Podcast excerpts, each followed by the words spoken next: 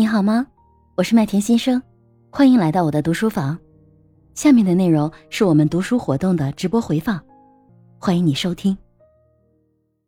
可能是出于一种职业的习惯，或者是职业的敏感哈。那我现在所有，不管是对我恭维还是对我冒犯的人，我都会静下心来去思考他的背后是什么，他说的这句话的动机是什么，是什么原因。让他来说这句话来怼我，我是说，当你想明白了这些，当你放下你的这个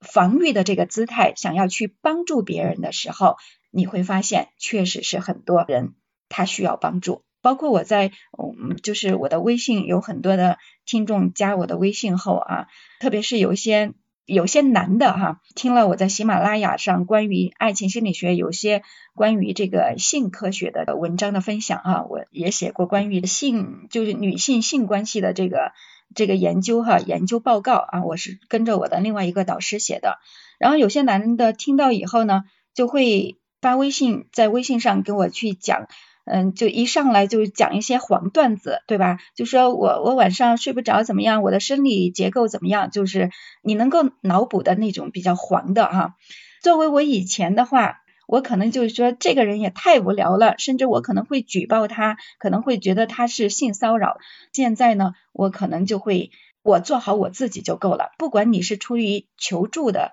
态度，还是说你真的想要性骚扰我，都没有关系。我把你的这一部分隔断了，屏蔽了，我做好我自己，然后我会平静的跟他说，你需要什么帮助。如果是说你想你需要找男科，你去找男科，对吧？你需要找心理医生去去治愈你的性心理，那你就去治愈就好了。那至于我这边我能够帮助你的，我就可以来以一个科学的角度来帮助你。那当我以这样的态度去对待这些男性的时候，我发现几乎百分之百的男性，包括以前跟我开黄段子玩笑的那些男性，他们到最后。都不好意思了，他们会觉得可能是我自己心里有问题，就最后就不好意思的再跟我聊下去了，跟我道歉。这我分享这些呢，就是说，当我们。把自己的情绪管理好的时候，我们自己也会做得更好，也会让身边的人受益。当然，我们的生活也会过得更好，我们的工作也会更愉悦、更成功。这也是这本书戈尔曼讲到的，情商高的人会更成功，这样提出了这么一个观点哈。麦田，我刚才已经讲了很多了，我就分享到这里。谢谢石苗姐姐啊，真的非常非常的精彩。无论是关乎于你自己身边的案例，还是你自己的书，然后我真的我一直在记笔记，我感觉真的很多很多精彩的句子。其实刚才石苗姐姐去讲了一个关于自我情绪的，就是她的书中的这个案例，我也赶快把这本书拿出来翻了一下，在两百四十九页，她刚刚讲的这个表，真的，其实我觉得对我们对照自己此刻的情绪状态非常有用的。那其实我自己的感受。